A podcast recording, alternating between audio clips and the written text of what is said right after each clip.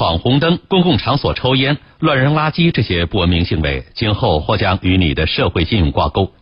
近日，郑州市发布《公共文明行为促进条例》征求意见稿，公开向社会征求意见。条例明确了公共环境、交通出行、公共秩序等六个方面的不文明红线，并将社会信用登记与个人文明挂钩。这意味着不文明行为今后将不再是道德范畴的事，还将会影响到个人的征信。郑州市民。有必要，我觉得对于提升郑州整个市城市的那个形象很有好处，有一定的处罚措施，可能会有一定的约束吧。我觉得挺好的，因为最起码你这次犯错了，然后下一次对你有一个惩罚，然后你就呃有这方面的顾虑，就是说下次我可能就不会在这方面犯错，就是说靠这种外界的力量，然后来提升一下。政策在赢得大家支持的同时，也有不少市民担心，如此细化的条例该如何顺利落地呢？省社科院城市发展研究所副所长王。新涛认为，需要大家自觉承担责任。